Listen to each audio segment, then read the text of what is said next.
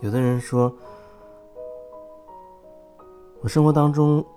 好像没有什么问题，各个方面好像都挺不错的，有一份不错的收入，自己又没有那么贪心，想赚更多，没有房贷的压力，子女也挺听话，老公对自己也非常的好，有房有车，身体状况呢也还不错，看起来好像。没有什么问题，可是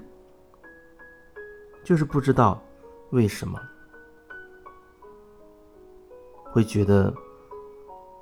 没那么开心，好像没有真正的遇到过让自己可以开心的事情。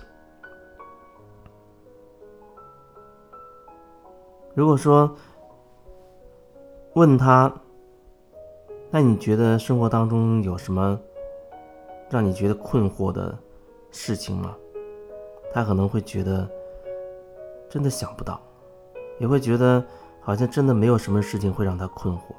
他的所有的人际关系也都不错，人缘也非常的好，领导很器重，同事对他又很喜欢。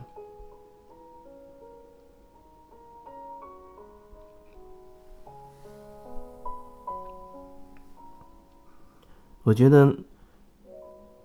你觉得自己没有办法真正的开心，我无法真正的感受到快乐，或者说，你觉得你的方方面面都不错，可是你没有那种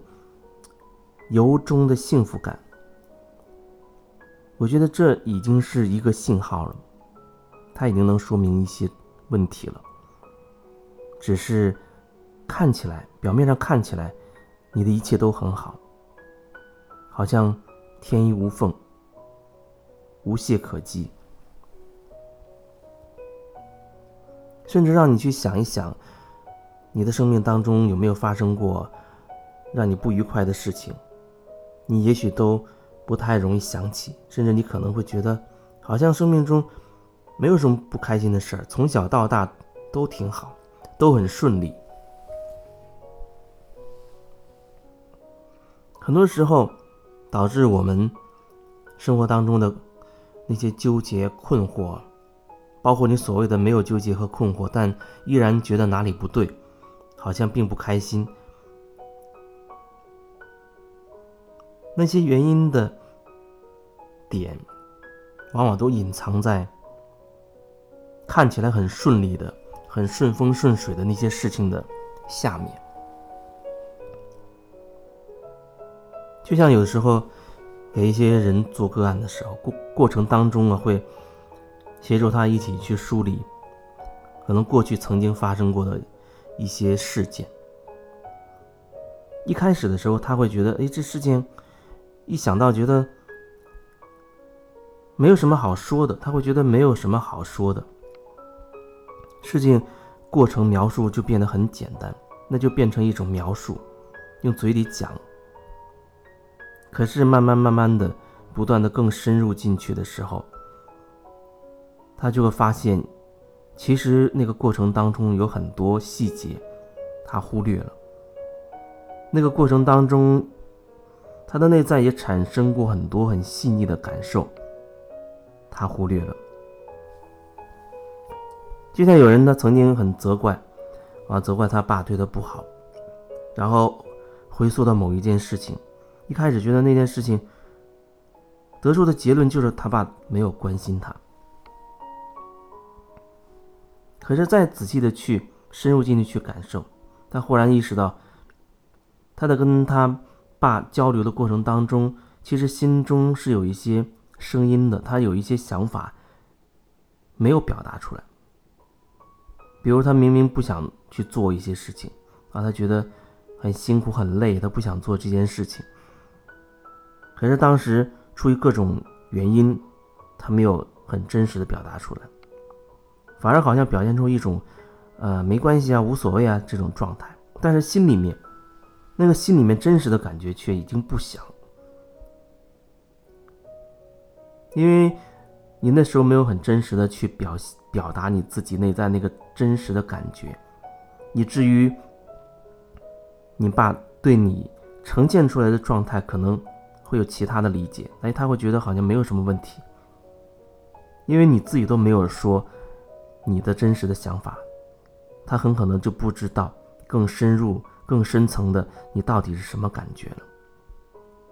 然后慢慢的，你可能就开始因这个点开始记恨他，觉得他不关心你，不够了解你，不够理解你。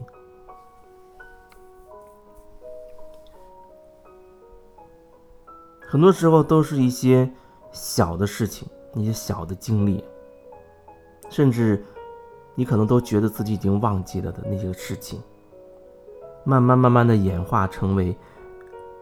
你成年之后无数的事件。其实呢，无数的事件，它都反映出一个点，都是在提醒你回头去看那一个点。你曾经在那个时候撒下的一颗小小的种子，你的一个心念，一个念头。然后等你长大，随着你的长大，整个过程当中，你就会遇到越来越多的这样的状况，这样类类型的人，